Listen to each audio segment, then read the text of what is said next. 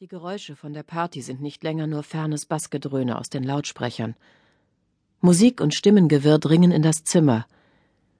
Das Gelächter wogt herein, während sie mir die Wahrheit in den Kopf einhämmern. Die Wahrheit darüber, dass ich nicht dazugehöre, dass ich nicht erwünscht bin. Ein Kissen über dem Gesicht, weich, dunkel. Und dann diese Kälte am Bauch. Was tut ihr da? Nein, macht das nicht. Ich bin nackt. Sie nehmen mir meine Haut. Sie nehmen mir alles, was ich bin. Ich verschwinde. Und immerzu dieses Gelächter. Ich dachte, es würde schon werden. Dass nun der Augenblick gekommen sei, wo sich alles drehen würde. Und es dreht sich, dreht sich, dreht sich. Ich hab geglaubt, Frederik hätte die Tür abgeschlossen. Er hat gesagt, er hätte abgeschlossen. Der gehört auch dazu. Ist auch dabei. Er ist ene mene mu. Und raus bin ich. Aus Versehen nur bin ich hier. Ich bedeute nichts. Kann genauso gut ein neues Schild an der Haustür anbringen. Hier wohnt niemand. Ich habe niemanden bin niemand. Niemand. Ich bin tot. Mittwoch, 26. November. Schmutzig war die Welt im Lauf des Tages geworden. Auf den Straßen hatte ein braunschwarzer, schäbiger Teppich aus mit salzvermengtem Schnee gelegen, den die Räumfahrzeuge einige Meter breit auf den ehemals so weißen Straßenrand geschleudert hatten.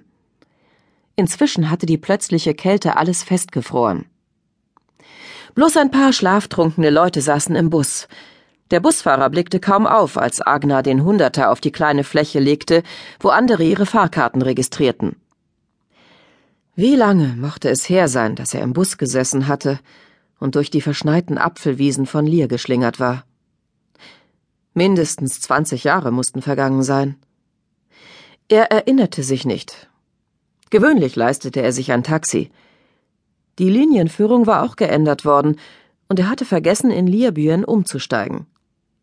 Deshalb musste er einen endlosen Umweg in Kauf nehmen. Die Westseite des Tals hinauf bis ans Ende des Bezirks nach Sülling, bevor der Bus auf der Ostseite endlich wieder Kurs Richtung Tranbü nahm. Bisweilen war die Straße so schmal, dass große Fahrzeuge nur gerade eben aneinander vorbeifahren konnten.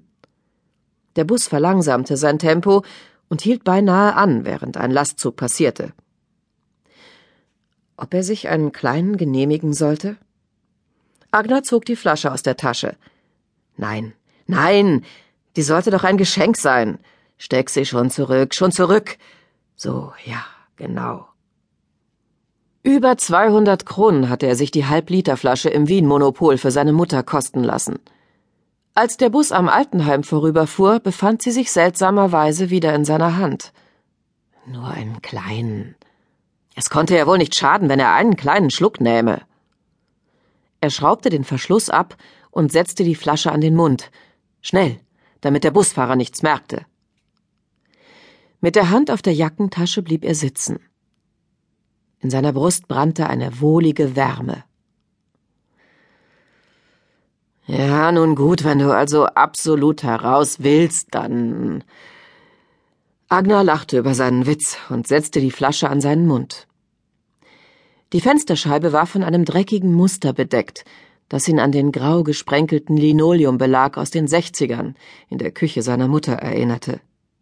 Durch den Schmutz machte er vereinzelte Einfamilienhäuser aus, die an den Wänden Brennholz aufgestapelt hatten.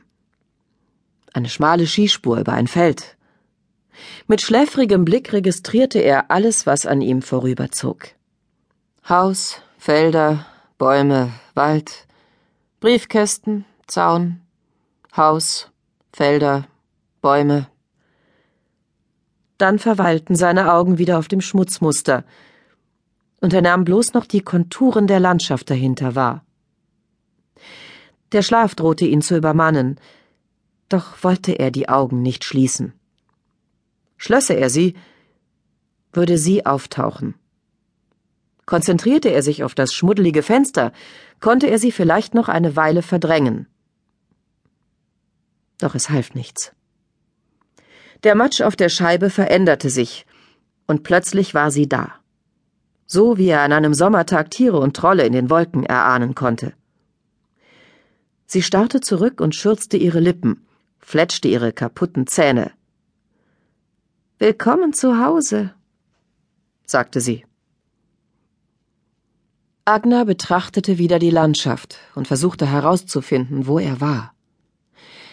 Es senkte sich etwas in seine Brust hinein, als er bemerkte, dass er sich der scharfen Kurve an der Felsschlucht näherte.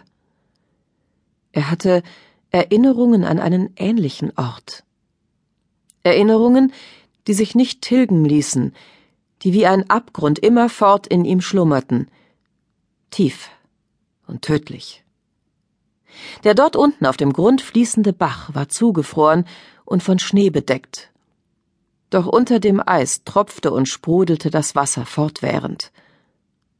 Es hörte niemals auf. Tropf, Tropf, Tropf. Wie Folter.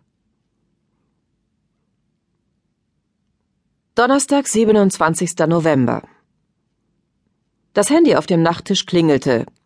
Polizeihauptkommissar Werner Jakobsen klatschte mit seiner Hand darauf, als wäre es ein Insekt.